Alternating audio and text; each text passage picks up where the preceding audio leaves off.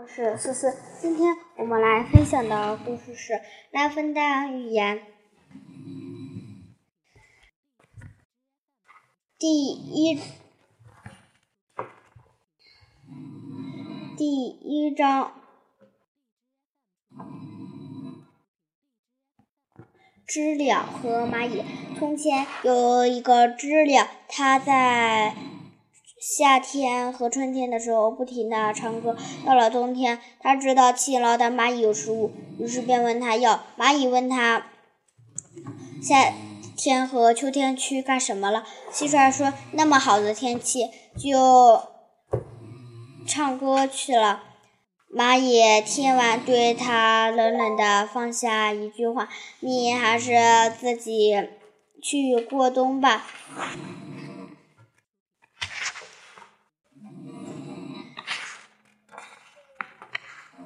第二章，第二章，两头公牛和一只青蛙。从前有两条牛打在一起了，青蛙感到不安。另一只青蛙跑过来说：“你怎么了？”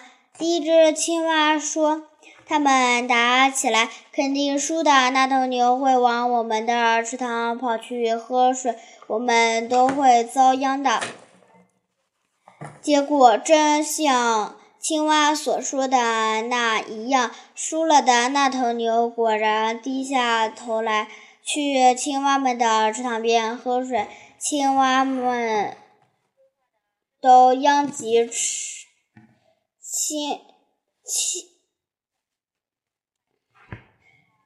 青蛙们都渴死了。有一个人可以这样解释。城门失火，殃及池鱼。第三章，想变得像牛一样强壮的青蛙。从前，一只青蛙羡慕力气很大的牛，使它鼓起自己的肚子，肚子问自己的妻子：“不，我强不强壮？”妻子一直回答：“不强壮。”最到达第三遍问的时候，妻子终于忍不住了：“不强壮，你怎么也比不上那头公牛。”接接着，青蛙一次次的鼓起肚子，把自己给捂死了，把自己的肚子鼓破了，悲惨死去。